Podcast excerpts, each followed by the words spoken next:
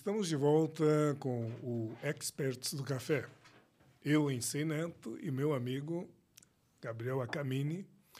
E que dessa vez nós vamos ter a oportunidade de conversar com o Boran Um, que é brasileiro e que é o atual campeão mundial barista. Boa tarde, Boran. Boa tarde, muito obrigado pelo Tudo convite. Bem? Seja bem-vindo, Boran. Muito obrigado. Muito legal aí sua presença, né, Issei? Sim, fantástico. e, é, e realmente ficamos muito agradecidos por você ter aceito aí o convite. Muito obrigado, é um, é um, prazer enorme estar aqui compartilhando um pouco da nossa história com vocês. Que legal. Ô Boran, mas conta Sim. pra gente, né, como que o café entrou na sua família? Claro, é, na verdade eu fui meio que uma segunda etapa assim do café entrando na minha família. Meu pai ele trabalhava com comércio exterior. Uh, ele teve o primeiro contato com café em Varginha. Uh, ele tinha, ele estava montando um dos prime primeiros pisos Fabris da Samsung aqui no Brasil na época. Isso foi em 2003, 2004 mais ou menos. E por um acaso atrás da fazenda tinha, uh, atrás da fábrica tinha uma fazenda de café que hoje já não, não está mais, né? Virou tudo armazém de café ali naquela região. Mas foi lá que ele conheceu alguns produtores da região. É, trabalhando com comércio exterior na época e até hoje, né? Hoje você exportando produtos brasileiros você ganha créditos é, de imposto e como ele trabalhava muito com importação, ele conheceu o pessoal lá e começou a exportar um pouco de café comercial lá para a Coreia do Sul na época.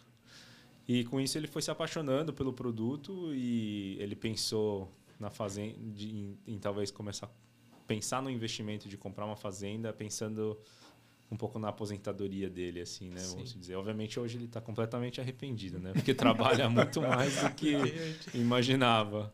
É, mas é, então ele, ele começou pensando na ideia de comprar uma fazenda, já estava exportando café e eventualmente começar a trabalhar com café é, de alta qualidade. Ele queria né? Obviamente, como todo fazendeiro, buscar aquela xícara incrível de café. É, então, foi em termos, em mais ou menos 2009, 2010, quando ele adquiriu uma fazenda ali no sul de Minas, na região de Campanha, então em torno de 40 minutos ali da cidade de Varginha. É, ele, ele, ele conta como ele estava buscando essa terra por mais de três anos, assim, porque na época então também o café ainda era, ainda é e ainda era um, um commodity muito valioso, então não, não existiam muitas fazendas de café à venda. Uh, e eu entrei no café foi em 2014, 2015. Eu estava trabalhando em outra carreira, trabalhava em consultoria antes. Uh, e eu não via muito futuro meu, pessoal, dentro de uma carreira muito fixa por, pelos próximos 15 anos. Então, acabei querendo estudar um pouco mais de café, principalmente porque meu pai estava produzindo. Uh, eu conheci café especial foi na faculdade, quando eu estudava em Boston. Uh, quando já se falava um pouco de origem única, né, cafeterias servindo uhum. várias origens. Acho que o primeiro contato que eu tive foi quando eu provei um expresso de origem única da Etiópia e notas de jasmim, né, notas de flor de laranjeira e aí aquilo deu um boom, assim, aí deu um boom, né? Até então meu consumo de café era tipo Starbucks para me manter acordado para as aulas. uh, e com isso é, foi gerando esse interesse. E, então, quando eu saí do meu emprego antigo, uh, eu comecei a estudar uh, um pouco o que, que era café especial. principalmente porque o objetivo era produzir produção de cafés de qualidade na fazenda. Então, com as minhas viagens, começando a entender como é que era comercializar café fora e, e, e, conhecendo torrefações fora, eu acabei indo primeiro na linha de, de, de controle de qualidade. Então, fui tirar o Q-Grader em 2016, uh, eu tirei o Q-Grader aqui no Brasil e fui avaliando cafés, aprendendo como degustar, como fazer cupping, esse tipo de coisa e, eventualmente é, com essas idas e vindas em feiras e viagens, veio a ideia, surgiu a ideia de a gente começar a servir alguns dos nossos cafés da fazenda, aqui em São Paulo mesmo. Ah, então, junto com o meu irmão Garé, a gente abriu nossa primeira loja e torrefação em 2016. Caramba. Então foi engraçado que seu pai foi uma coincidência então, né, ter essa plantação de café atrás ali da fábrica da Samsung, porque até então ele já gostava de café ou foi uma coincidência mesmo assim de ele falar, nossa, um café ali e tal? foi um pouco assim? Foi, foi meio que uma coincidência. Na Tá. verdade, o meu pai, ele, ele sempre me conta que ele teve lembranças muito fortes da infância dele na Coreia, antes de imigrar para o Brasil. Né? Ele imigrou para o Brasil quando ele tinha em torno de 12 anos. E ele nasceu numa fazenda de arroz na Coreia. Então, ele sempre me conta muito ah, essa relação que ele tem com a agricultura por causa do meu bisavô. Meu bisavô era um produtor grande de arroz lá na Coreia do Sul, então ele fala que as principais lembranças dele com o avô dele, né, o meu bisavô na época, eram eh, na fazenda, Sim. entendendo sobre solo, agricultura, porque meu- a, a cultura coreana tem um pouco disso, né, de passar um pouco para as próximas gerações Sim. esse conhecimento. Então, eu acho que por essa lembrança afetiva que ele tem da infância na Coreia, ele meio que pensava também, ah, eu acho que quando eu me aposentar eu quero voltar para o que era a minha origem, né? Então, trabalhar com a terra. Olha, que bacana. Então, é, na verdade, como você comentou, foi toda uma sequência, digamos assim, lógica, né? Sim. Eu tenho aqui a produção, começou a produzir.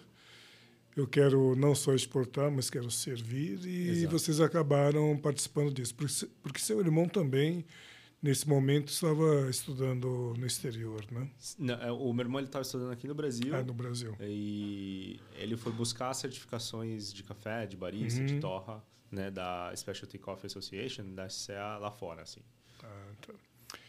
E, e qual foi o por que você decidiu ficar como barista e o seu irmão na parte de torra? Tem alguma lógica nisso? Foi, foram escolhas pessoais? Eu acho que foram um pouco escolhas pessoais e foi o que serviu mais, né? O meu irmão ele, é- ele é muito mais minucioso, ele gosta, ele é um pouco mais introvertido, então ele gosta de trabalhar nessa área mais eh, técnica, né? Tanto que ele é- o, o foco dele hoje é essa essa essa questão de pesquisa, de estudos, de sala de aula, né? Ele dá muita aula, dá muito curso.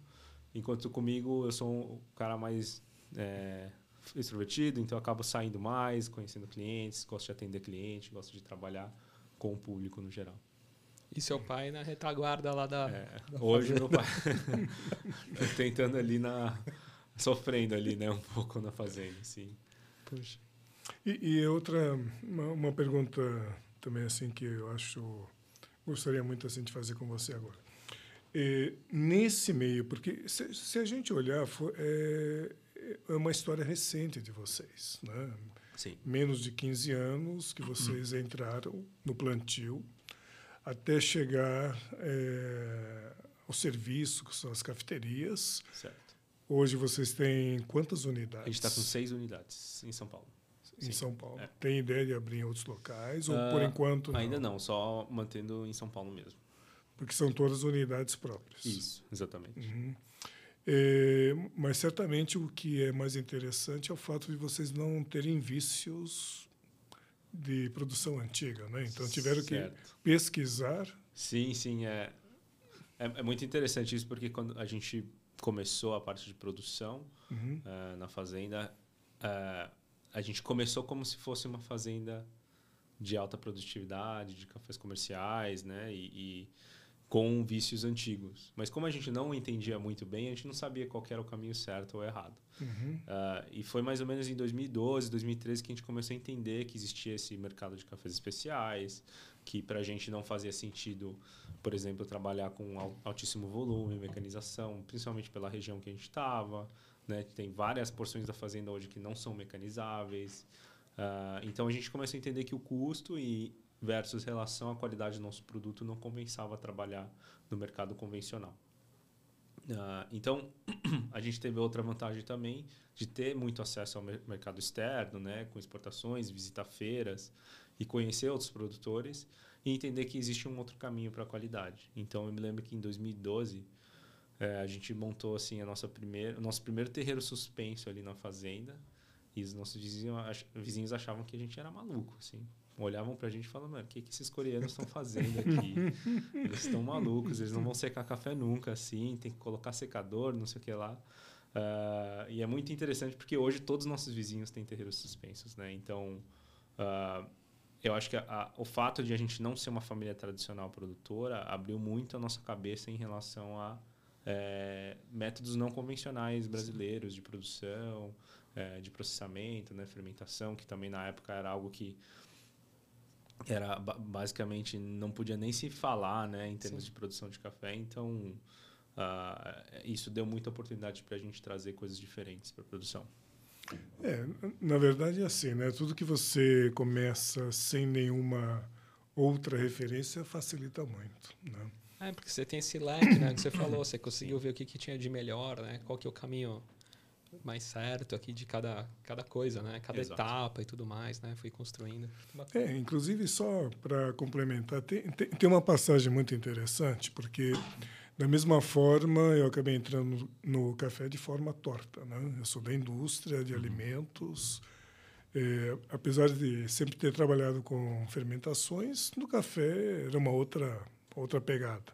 Nem bebia café quando fui uhum. lá para a fazenda do meu sogro, né? E aí e existe uma coisa que é muito interessante, porque todo mundo que é muito urbano tem aquela ideia muito romântica, não, vou fazer uma coisa ecológica, não sei o quê, que é, é diferente da visão do produtor tradicional, né? Certo. certo. E a fazenda do meu sogro, a gente começou a fazer um trabalho, isso no final dos anos 80, hein? Uhum. 80 para 90, que era manter é, lá no Cerrado toda a parte entre as linhas com mato. O que era uma revolução. Sim, sim. Tanto que a gente tinha um, um, uma utilização muito baixa de, de herbicidas, era tudo controle assim, e todo mundo achava que ó, é tudo bobo, tudo tonto, porque tem o café no mato. então, eu acho que a história deles é muito legal porque segue esse viés também, Exato. sabe? Sem, sem ter, assim, digamos, as, as amarras né, do tradicionalismo. Isso aí é muito legal. Certo. E aí vocês começaram, então, a pensar na, no comércio, que seria a, a cafeteria, a partir de quando? É, em 2015, 2016, a gente começou a pensar no início assim a questão da cafeteria. Uh, por sorte, a gente tem, a, gente, a nossa família tem um, um, um é, imóvel comercial ali no centro, no Bom Retiro. Uhum. a gente falou, ah, acho que a gente pode formatar aqui, né? Porque a princípio meus pais eram super contra, assim, a gente abrir cafeteria, começar a trabalhar com isso. Eles falaram, por que você vai fazer essa dor de cabeça aí? é, não vai dar dinheiro e esse tipo de coisa. Então, minha forma de convencer eles foi tipo, vou, vamos abrir aqui então no Bom Retiro, se der certo. Fazer né? um teste, né? Vamos fazer, fazer um, piloto, né? teste né? com baixo risco, não preciso pagar aluguel, esse tipo de coisa. Uh, e vamos ver se dá certo para a gente empurrar a marca para frente ou não, né? E, e por sorte, assim, deu muito certo né? no Bom Retiro. Acho que desde o é, dos, dos, primeiros dois, três meses lotados sempre, começamos já a sair um pouco na mídia e foi um furacão assim a partir disso, né? A cafeteria fez muito sucesso, né? A gente teve equipes incríveis, né? Cafés fantásticos e com isso a gente foi crescendo de pouco em pouco ao longo dos anos. E a região a também, né? Sim, Porém, sim. assim, do lá, os restaurantes, né? O pessoal começou a conhecer mais, né, da cultura sim. também coreana, conhecer, provar os restaurantes, é, padarias, né, artesanais sim, também, sim. confeitarias, assim, né, muito legal, né? É, acho que o timing bateu em, nesse sentido do Bom Retiro começar a se transicionar um pouco uhum. dessa região comercial para uma região um pouco mais turística, residencial, né, deu uma gentrificada em alguns certos pontos. Então, hoje, assim, apesar de a gente estar tá meio que no polo comercial ali ainda, a nossa loja, é, muitas lojas fecharam ao nosso redor e a gente se mantém aberto, assim, com super tranquilidade. E está sendo muito bacana ver essa mudança, né? E quando você abriu a cafeteria, você e seu irmão ainda estavam trabalhando né, assim, em consultoria, ele também estava em outra... Aí vocês largaram para abrir a cafeteria ou vocês foram tocando meio que no... Não, a gente largou, largou tudo para abrir, abrir, a cafeteria. Ah, tá. Assim, meus primeiros seis, sete meses na cafeteria era lavar louça o dia inteiro e torrar café à noite, né? Então... Uhum era um trabalho 100% dedicado para isso mesmo. Entendi. É, aceitou o desafio, né? É. Exato. E, e, a partir de qual momento que você passou a ter a intenção de competir? É, é muito bacana porque desde o começo da cafeteria a gente sempre teve esse contato um pouco próximo com o campeonato. Né? Eu, uhum. eu me uhum. lembro de ter assistido a minha primeira competição em 2015 é, quando o Sasha Sessic da Austrália ganhou o título dele no Campeonato Mundial de Barista. Foi o primeiro contato, assim, falei, nossa, Sim. existe esse, negócio que é uhum. competição, uhum. campeonato de barista, nunca tinha visto antes. Então, desde o início na cafeteria, a gente queria que os nossos profissionais competissem. Então, a gente tinha uma barista na época que tinha começado com a gente, não sabia nada de café também, começou do zero. Uh, e ela eventualmente começou a, a, ingressar nessa área de competição, né? A primeira competição de filtrados que ela foi no Brasil, que foi em Varginha, acho que em 2017, eu que eu me lembre. Ela ficou em terceiro lugar, a gente ficou super animado. Então, um, a nossa ideia inicial era investir na nossa equipe é, e começar a criar esse sonho de ter um campeão brasileiro, né? E ter um, um profissional brasileiro reconhecido no mercado lá fora. E com isso a gente foi investindo até 2019, a gente investiu todos os anos na nossa equipe é, para competição. A gente teve quase cinco ou seis baristas que participaram de competições nacionais aqui no Brasil. Olha que bacana. E eu e o Garan, né, eu e o meu irmão, a gente acabou ingressando nas competições em 2019. Uh, ah, por duas razões principais. assim é, Acho que a primeira era a gente tinha uma frustração muito grande de, de entender que a gente não conhecia o suficiente para levar os nossos baristas para terem mais sucesso em competições, né? Então, a nossa barista estava batendo terceiro lugar toda vez, então a gente entendeu que faltava conhecimento da nossa parte como treinadores, né? E como incentivadores da nossa equipe uh, nessa área de competições. Então, a gente conversou entre a gente, né? Porque é um investimento muito alto. a gente chegava, a gente pagava passagem, hospedagem, recurso, café, tudo. A gente teve um ano que a gente competiu. Foram quatro competidores da nossa equipe. Um investimento absurdo, assim, né? E a gente entende que sim, tem um valor enorme, né? Os baristas crescem muito em termos de conhecimento, né? O serviço deles muda, o atendimento deles muda, né? Tem um benefício enorme de participar de competições. Mas a gente começou a entender que a gente bateu um teto que a gente não estava conseguindo passar ele, porque a gente realmente faltava conhecimento da nossa parte. Então eu e o Guilherme sentou e conversou, a gente falou, ó, talvez a gente deveria também participar, né, e competir, para ver se a gente tem um, um, um, aprendizado novo, né, e a gente con consiga entender um pouco melhor o que, que é competição. Uh, e também, assim, a frustração, algumas das frustrações é que é realmente difícil você treinar alguém e convencer essa pessoa que, olha, isso daqui é um, é um evento muito importante na sua vida e você precisa se dedicar para isso, né? Então, a gente entendia que, às vezes, esses valores e, e, e esses objetivos não estavam muito alinhados com algumas pessoas da nossa equipe, então a gente falou, vamos se sub submeter ao processo e ver como é que é essa brincadeira. E testar assim também, né? É. Falar, caramba, o que, que às vezes eu posso né, também como se falou como treinador, assim, falar, poxa, Exato. será que aqui também eu vou ter dificuldade, né? E sentir é, quais são os casos, né? Assim. Então foi assim que a gente começou, em 2019, aí o Garoto. É, e foi uma sequência muito legal, né, que Sim. vocês tiveram, tanto em termos assim do Brasil, mas principalmente quando vocês passaram a representar o Brasil é, na etapa internacional, né? Sim, sim. É, a, a gente sempre teve é, essa ideia que competidor de barista é praticamente como se fosse um atleta de alta performance, né? uhum. né? Não somente um profissional do café indo apresentar a paixão que ele tem pelo, pelo trabalho. Então, assim que a gente eu ganhei em 2019, né, e o, o Garelli ficou em segundo lugar no Brewers aquele ano, uh, a gente começou a montar a nossa rotina e, e, também os nossos objetivos de campeonato, né? Porque o sonho era realmente trazer um mundial para o Brasil, uh, como se fôssemos atletas de alta performance. Então, criando rotinas diárias de treino. É, tá, eu não tenho conhecimento nessa área técnica aqui de extração. Quem que eu vou buscar no mercado para me ajudar com isso? Que tem experiência, que tem é, um trabalho já bem feito. Então, e a questão de montar a equipe, né? Então, a gente começou a entender que vendo as competições lá fora. Então, 2019, antes de eu competir meu nacional, é, eu fui trabalhar como voluntário nas competições mundiais de Boston. Foi isso em, em abril, né? Foi em abril de 2019. E trabalhando como voluntário ali atrás, eu tive uma, uma série de aprendizados enormes vendo os baristas campeões trabalharem, né? Então, uma coisa que, gente, que eu entendi é que realmente você precisa de uma equipe multidisciplinar que vai te ajudar em diferentes formatos. Aquilo, aquele backstage, assim, para mim parecia boxe de Fórmula 1, assim.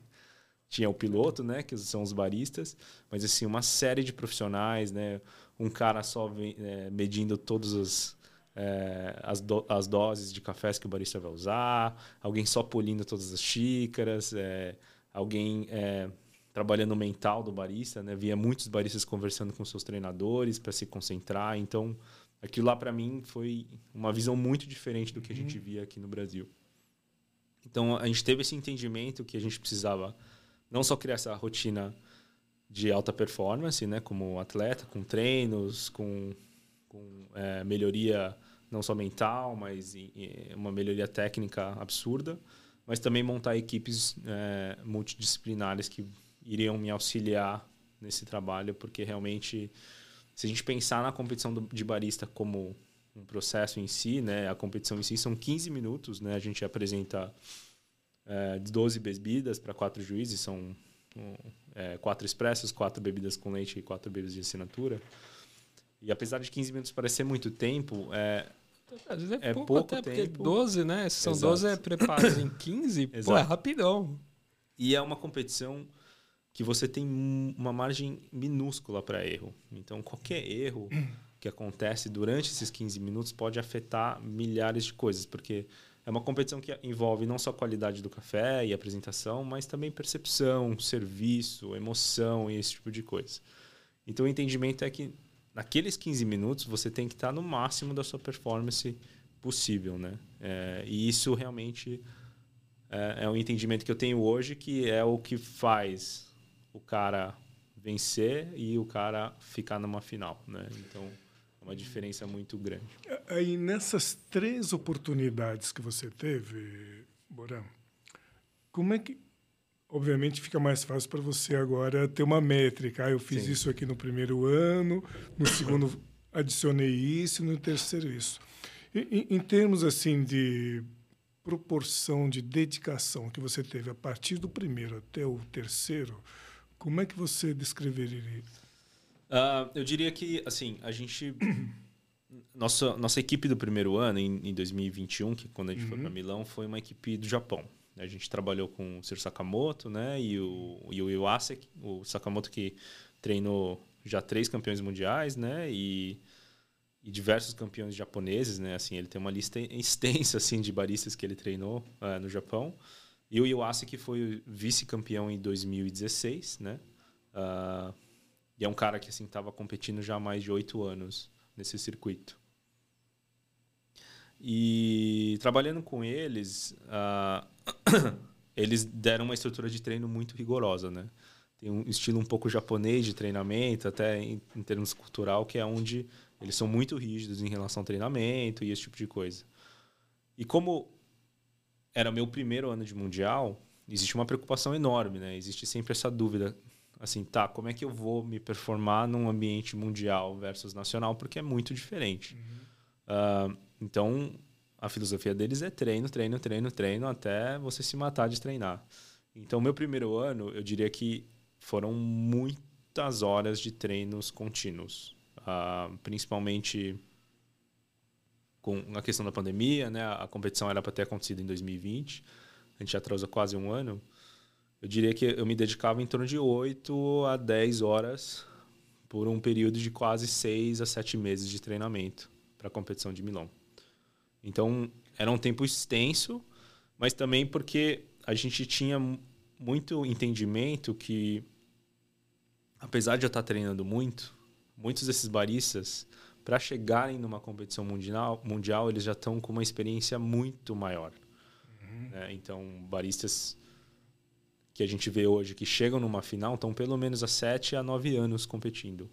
É, é, porque muito, muitos desses baristas eles participam de etapas nacionais muito difíceis, né? A etapa da Austrália, uhum. etapa do Japão. Japão, assim, acho que a média para um barista ser campeão nacional lá são cinco a seis anos, né? Para você ganhar o nacional, para você ter a chance de ir para o mundial. Então, quando a gente sentou para conversar com a equipe do Japão, eles falaram assim: Olha, Bura, muito legal que você ganhou seu primeiro nacional, mas você tem que entender que o seu nível técnico, o seu nível como barista, comparado com os baristas mundiais, está muito longe ainda. E a estimativa deles era que eu chegaria numa final só depois de cinco anos. Então eles falaram: primeiro mundial que você vai, você vai para aprender, para você entender e para a gente ver como você vai se performar no mundial. Mas não não vá com a expectativa que você vai chegar numa final ou até mesmo na semifinal, porque eu te digo que a gente estima que um, barista brasileiro chegar numa final vai demorar pelo menos cinco anos de experiência em mundiais. Essa era a expectativa deles. Então, esse primeiro ano foi um, um ano extenso assim de treinamento, treinamento técnico mesmo. Hum, mas aí foi basicamente um ano para você adquirir método. Exato. Para adquirir, que eu diria, o básico. Exatamente. O básico de movimentação, o básico de técnico. A, a esse ano inteiro a gente focou só no, na avaliação técnica. Então, o objetivo era a avaliação técnica vai até 71 pontos, era tirar mais do que 65 de 71 nessa avaliação técnica. Então, a gente foi com esse objetivo nesse primeiro ano. Aí, já no segundo ano, a gente já tinha essa base técnica muito boa, então a gente começou a focar um pouco mais nessa tra nesse trabalho de conceito, o que, que a gente quer apresentar para o mercado, tanto que a gente trabalhou com Laurina né, esse ano, é, de 2022, que a gente foi para a Austrália. Então o objetivo era começar a trazer um resultado mais interessante, já visando um objetivo para ir para a final mesmo. E esse, e esse, segundo ano eu também diria que foram em torno de quatro meses de treino extensivo uh, ah, para chegar num nível bacana, tanto que assim a pontuação no ano em Melbourne foi 69,5 de 71 no técnico, eu quase gabaritei a parte técnica. Uh, e a gente ficou só 16 pontos da final, né? Fora da final. Então foi uma evolução muito grande, mas assim, a, o entendimento foi que se você não tem a base técnica muito bem feita, uhum. pode esquecer do resto, você não vai Sim. nem chegar perto. Sem método, sem método é impossível. É. Só um parênteses, é porque isso lembra, hum, como comentei com você, o caso do Paul Bassett, uhum. que foi Sim. o primeiro, digamos assim, barista que furou Uh, digamos assim, o clube que era só dominado pelos europeus e americanos. Ele era da Austrália também. E, e ele comentava, inclusive gerou até um documentário muito interessante, toda a preparação dele para o Mundial, que é exatamente o que você, Boran, está comentando. Então, o que ele fazia, ter o método primeiro, que foi a sua primeira etapa, depois o, o que apresentar, né? aliás, como apresentar, qual seria o conceito a partir daí. E o terceiro, que é a cereja do bolo, é o que apresentar. Sim. Entendeu? Que provavelmente é o que você fez esse ano. Sim. E, e o que era muito interessante, que a equipe dele era muito grande, multidisciplinar, inclusive até com uma diretora de teatro, uhum. para ele ter uma, um posicionamento de palco que ele sabia até quantos passos iria dar durante a apresentação. Exato. É muito legal isso. E aí a tua terceira etapa? Sim. É, já agora a terceira etapa, a gente estava até comentando sobre isso com a equipe alguns, uns três dias atrás, porque a gente pensa como esse período como um período tão longo, né? A gente passou, eu passei quatro anos assim focado em, em, nesse objetivo de competições e foram três anos competindo. Mas o interessante é que a etapa de 2022 para essa etapa de 2023 foi num período fechado de um ano, basicamente. É, se eu contar o, o vencer o nacional de 2022, aí ir para o mundial de 2022 que foi em, em setembro, né, outubro na em Melbourne em seguida, já competi no Nacional em março de novo, né, de 2023, e ir direto em junho para o Mundial de Atenas. Então, foram, para mim, se a gente pensar bem, num período de 12 meses eu competi quatro competições. Né? Uhum. Uh, e esse ano, de fato, eu senti que essa experiência me deu uma estrutura muito mais tranquila para competir esse ano. Afinal, assim, na verdade, a gente não, eu nem tinha certeza se eu queria competir esse ano, porque a gente passou tão perto no ano passado de chegar na final e foi um pouco frustrante nesse sentido, que eu estava pensando talvez eu precise dar um tempo, né, para voltar, voltar mais inspirado. Uh, mas a equipe em si falou não, esse é o momento de a gente empurrar mais e, e, tentar chegar numa final. Então eu acabei competindo mais porque os outros membros da equipe me convenceram a competir. Uh, mas como eu já tinha essa bagagem acumulada, é, foi muito mais tranquilo, eu diria, em termos de preparo. É, é, eu senti que eu tinha muito mais facilidade esse ano com muita coisa, montagem de conceito, apresentação, extração, a seleção do café. Então, eu senti que a, a jornada para esse campeonato mundial desse ano foi muito mais tranquila. É, eu ganhei o nacional no final de março. Eu fui para uma viagem de origem, né? Um, alguns produtores panamenhos que eu conheci, que eles me convidaram uh, para visitar a fazenda deles. Eu fui em abril é, para o Panamá e depois fui logo para a feira de Portland. É, então eu tive basicamente o mês de maio e o meio me, um mês e meio assim total, né? Mês de maio e meio mês de junho para me preparar para esse mundial. Então, obviamente nesse mês de maio foi dedicação completa, né? É, eu fui para a sede da equipe do Canadá que já estava trabalhando comigo desde Melbourne. Uh, fiquei um mês com eles, é, numa rotina assim de domingo a domingo, 10 horas por dia treinando, sem parar, é, assim, polindo tudo que a gente tinha para polir de apresentação, testando tudo que a gente tinha para testar. Uh, a gente, para você ter uma ideia, eu estava fazendo em torno de 10 a 15 apresentações por dia. Então, quando a gente fez uma contagem básica, eu acho que eu, eu treinei minha apresentação pelo menos umas 450 vezes é, para esse Mundial.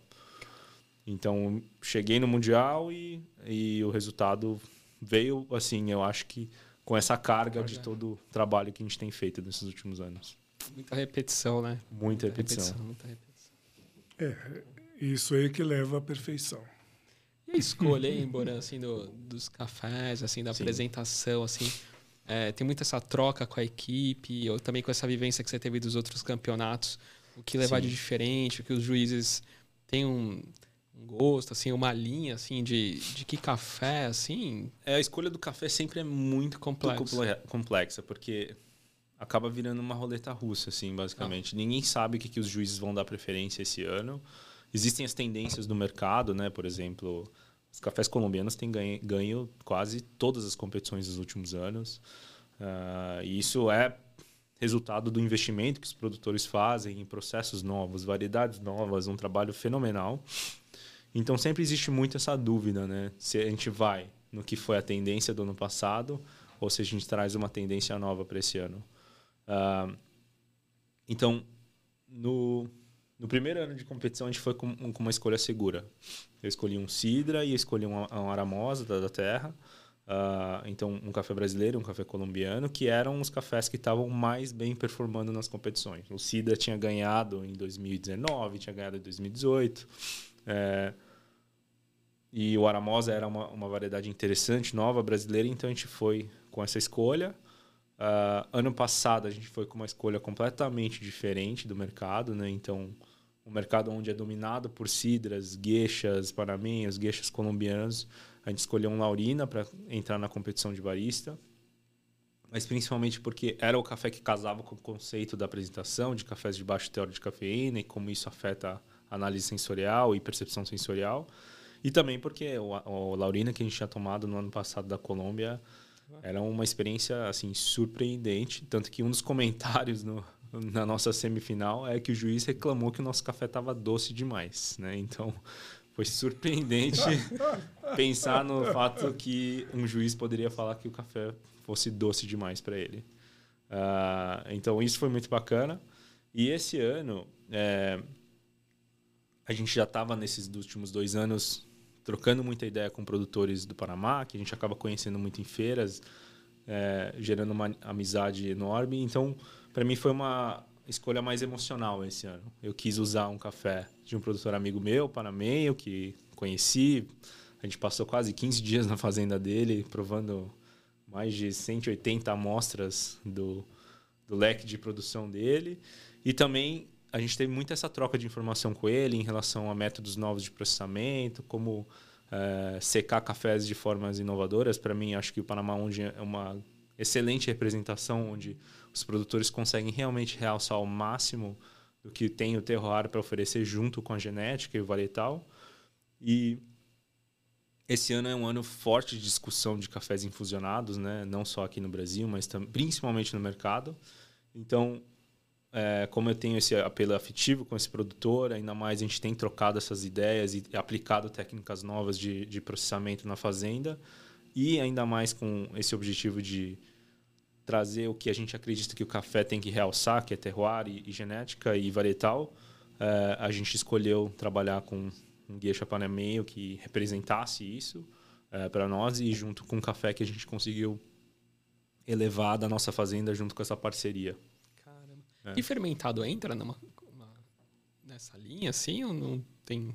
Entra muito, né? Hoje eu diria que cafés fermentados ainda dominam muito, uh, principalmente por causa da intensidade de sabor e e, e, porque eles chamam muita atenção. Acho que hoje está vindo uma nova tendência é, dos cafés lavados, né, de novo, é, de consumidores que estão querendo cafés com, com perfis mais limpos, né, tá. mais é, delicados. Uh, mas eu acho que é, são essas ondas, né? O tá. Sensei deve uhum. saber até mais, porque ele viveu, vivenciou tanto dessas ondas também.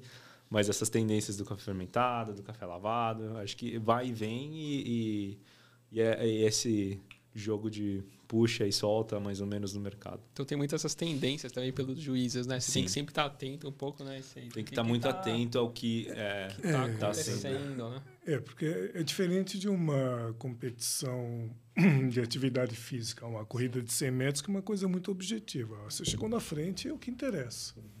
Mas quando envolve talentos em que a percepção sensorial, ó, paladar, aroma, né? o olfato, eles acabam tendo um peso muito grande. Aí é uma, realmente, como ele falou, uma roleta russa. Uhum. E, e aí vai depender do grupo de juízes que estiver presente julgando você. Se tiverem quatro que é, gostam daquele tipo de café, tenha certeza que você vai ser o campeão. Se forem quatro que preferem outro tipo e você levou aquele, você vai ficar em último lugar. Então, é, é, é uma aposta. Sempre vai ser uma aposta. E muda muito esses juízes ou são sempre os mesmos? Tem uma... Então, geralmente são três etapas da competição ah. mundial. Né? A gente tem a fase eliminatória, a semifinal e a final. Geralmente o corpo de juízes é muito grande nessa ah, fase entendi. eliminatória. E eles dão é, acessibilidade para juízes iniciantes que estão querendo entrar nesse cargo de juiz, de mundial, então né, os, os grupos de juízes vão mudando muito. Acho que esse ano foram quase nove ou doze grupos de juízes diferentes que participaram da eliminatória, que é muito bacana porque você traz hum. juízes globais, percepções globais e muito diferentes. Já na semifinal eles começam a funilar para os juízes mais experientes, né? Então quem está mais calibrado ou quem já tem mais anos de experiência são selecionados para julgar a semifinal, geralmente já é, desce o grupo de juízes para em torno de quatro grupos. E na final é o mesmo grupo para todos os finalistas, né? E geralmente são juízes muito mais experientes, são todos juízes que têm experiência como juízes principais, então já é muito mais é, minucioso em termos de avaliação. Entendi. Aliás, falando tanto em juiz, etc., a gente poderia fazer uma nossa pausa do café? Com certeza, vamos lá. então, tá bem. Vamos para, para o nosso momento do café. Isso aqui é o caramelo. Muito obrigado. O caramelo ele é um café da Mogiana. E, assim, como eu digo, fácil de beber. Acho que é o que interessa agora. Perfeito. Não é para campeonato, não é para fazer outras degustações, mas é para a gente poder. É para o dia a dia, né? Aí, fica bem. Exato. Tá? Exato. Mas muito interessante essa preparação sua, que, que acho que é, talvez seja a mensagem mais importante, Sim. porque a, quando a gente vê os campeonatos aqui no Brasil, é, é uma coisa assim que eu sempre comento, né? Uh, é tudo feito assim, muito mambembe, né? como a uhum. gente fala. Oh, uhum. Vai aqui, vai no tapa, tal, resolveu. Uhum. Uh, o cara se prepara na noite anterior e tudo bem. Né?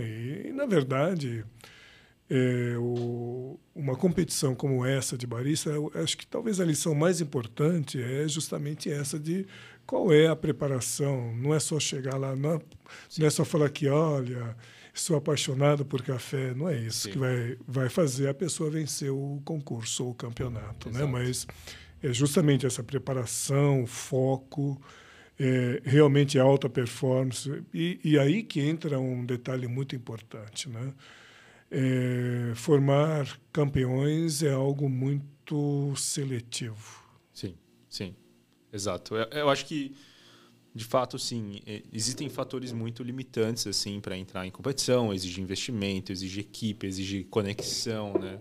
que são coisas que a gente foi construindo ao longo desse tempo, principalmente porque a gente estava visando muito uhum. esse objetivo, né? Então depende muito do que a pessoa quer. Assim, a gente teve, a gente conseguiu gerar recursos para treinar, a gente te, conseguiu fazer parcerias com, com treinadores é, bons, né? Eu, inclusive, fiz muita troca de tipo café verde com o meu treinador do Canadá. Falei, cara, eu te pago em café, me treina. Uh, a gente foi buscando essas soluções mas assim, a gente acaba conhecendo muita história de outros campeões é, nacionais que participam de mundiais. E assim, é, é um objetivo absoluto e incansável de cada um desses competidores. É, é, é realmente uma briga de o quanto você quer ganhar. Né? Então, teve muitos competidores que eu conheci que assim trabalham das 9 às 18 horas no bar, servindo café.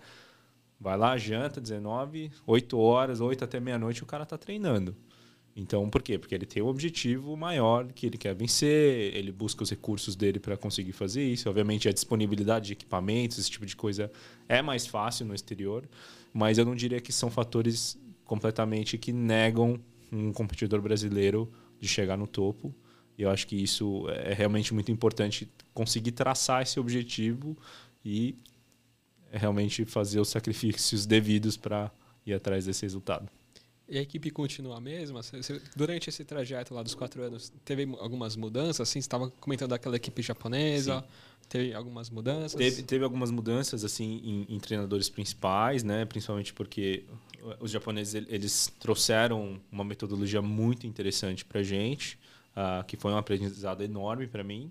Mas uh, existe também a questão do coach se dar bem com Sim. o competidor, né? Tem que ter essa conexão. Liga, é, e a gente tinha uma barreira muito grande de linguagem, né? Eu não Sim. falava japonês, né? Eles falavam um pouco inglês, tinha que colocar um intérprete no meio, Sim. então uh, isso dificultava bastante o processo de evolução.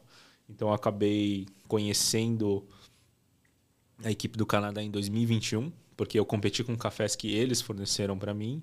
Uh, e a gente se deu bem assim do dia 1, um, né? E o, o Cole, né, que é o que é o meu treinador lá, ele já compete há mais de 12 anos. Né? Ele ficou em quinto lugar no Mundial em Amsterdã e ficou em terceiro lugar no Mundial de Boston.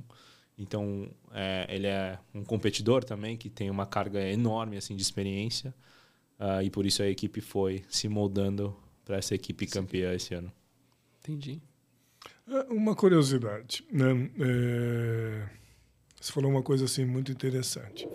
O, o que, que você nota como diferenças assim, mais marcantes entre as escolas, por exemplo, a japonesa e a canadense, um, em termos de estilo e proposta? Sim, eu eu percebo uma, uma distinção muito grande também no que, que eles buscam em termos de qualidade na xícara uh, e experiência sensorial, né? Obviamente a metodologia de treinamento deles também era muito diferente, né?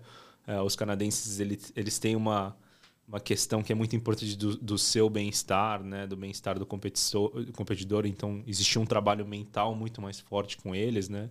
Então eu criei uma proximidade que pra, praticamente de irmãos com eles. A gente brinca todos os dias, faz piada, conversa sobre as questões mais sérias, assim. E eles foram praticamente como é, irmãos mais velhos, né, me dando conselhos. Já com a metodologia japonesa, já eram mais praticamente como mestre e aprendiz, né? É, então, hierarquia, né? É, a questão da hierarquia é muito forte. E a principal diferença também que eu senti em relação do que, que eles buscam na xícara é muito diferente também. O Japão ele tende a priorizar cafés mais balanceados, mais equilibrados, uma experiência um pouco mais completa. Uh, e a, a, equipe da América do Norte, né, a equipe do Canadá, eles buscavam cafés com um nível exótico maior, né? Vibrantes. Cafés mais vibrantes, mais é, acentuados nesse sentido, que eu acho que, querendo ou não, hoje é uma tendência muito grande, né? Então, em termos de calibragem, eu senti que eles estavam um pouco mais calibrados Sim. com o que os juízes queriam no Mundial. Ah, muito interessante. Muito legal. E, e hoje, é, você já, claro, ainda é muito recente, mas já percebe alguma, algum reflexo, por exemplo, na, na cafeteria de vocês? Sim, com certeza. Eu acho que o interessante é, é que, que era um dos nossos objetivos principais com vencer esse mundial é, é, realmente movimentar cada vez mais essa cultura de café especial no Brasil. E com esse título eu senti que a gente consegue tem conseguido atingir um público muito maior, uhum. público que desconhece ainda muito sobre café especial, né? Teve TV, teve entrevista, esse tipo de coisa. E é fascinante ver ainda que o quão a gente está fechado num uhum. nicho tão pequeno uh, e a gente se perde nesse, nesse nicho e ver quantas pessoas ainda a gente precisa atingir e precisa trazer e movimentar para esse mercado. Uh, então tem sido muito bacana para as cafeterias. As cafeterias estão com clientes novos, né? pessoas que vieram conhecer porque viu na TV, viu no jornal Sim. e esse tipo de coisa. E abre um pouco a cabeça das pessoas em relação ao que é café de qualidade. Elas vêm experimentar e eu acho que isso tem sido muito bacana. É, muito bom. E esses consumidores novos, assim, acho que tem dois, tem duas linhas, né? Tem os, os novos, ah, poxa, eu vi lá, quero experimentar. Tem algum método que eles buscam? Ou até mesmo os mais experts, assim, até na cafeteria, se puder também contar um pouquinho claro. dos métodos que vocês servem. Sim, sim. Hoje a gente trabalha com uma diversidade de métodos, principalmente porque a gente quer oferecer muitas uh, opções, né? Desde é, métodos de coado, né? Ou até mesmo receitas diferentes de expresso. Uh, mas o nosso foco sempre tem sido um pouco mais na qualidade dos nossos grãos, né, os cafés que a gente produz. Uh, então, todos os, os, consumidores novos e até mesmo os consumidores que já vêm, eles vêm atrás desses cafés de competição. Ah, esse lote que você processou para usar no campeonato. Sim, você então, levou, né? É, exatamente. Então, hoje, cada vez mais os nossos microlotes estão se transformando e estão se convertendo para esses cafés experimentais que a gente faz na fazenda, principalmente para trazer cada vez mais experiências sensoriais bem diferentes. E, além do café, vocês têm alguma intenção em ir para outras bebidas, por exemplo? É, hoje ainda não, assim, a, uma coisa que tem sido muito bacana é os outros, os outros mercados de gastronomia têm uhum. se interessado cada vez mais por café especial, ainda mais depois deste título, assim, muitos contatos de pessoal de restaurante, bartender, que assim, que eles estão começando a entender que precisa ser dado um valor maior para o nosso produto nacional, para o café brasileiro. Então, tem sido muito interessante falar com muitos bartenders, né? É, muitos chefs que estão interessados cada vez mais em oferecer um produto de altíssima qualidade no restaurante deles. Aliás, isso aqui é um, foi ótimo Bonan comentar, porque é muito raro você ouvir falar que um café produzido no Brasil foi preparado e servido na final do Mundial. Exato. É, se não me engano, deve ser a segunda vez. Sim, sim. Porque a primeira foi em 2005, quando o campeão foi o japonês Kadowaki, lá uhum. em Seattle. Né? Então ele usou um café brasileiro, que era de origem vulcânica, né? o uhum. chapadão de ferro, é, num blend com o Irga Chef, uhum. com o seu o Irgachef clássico, que é bem limão siciliano e tal, né?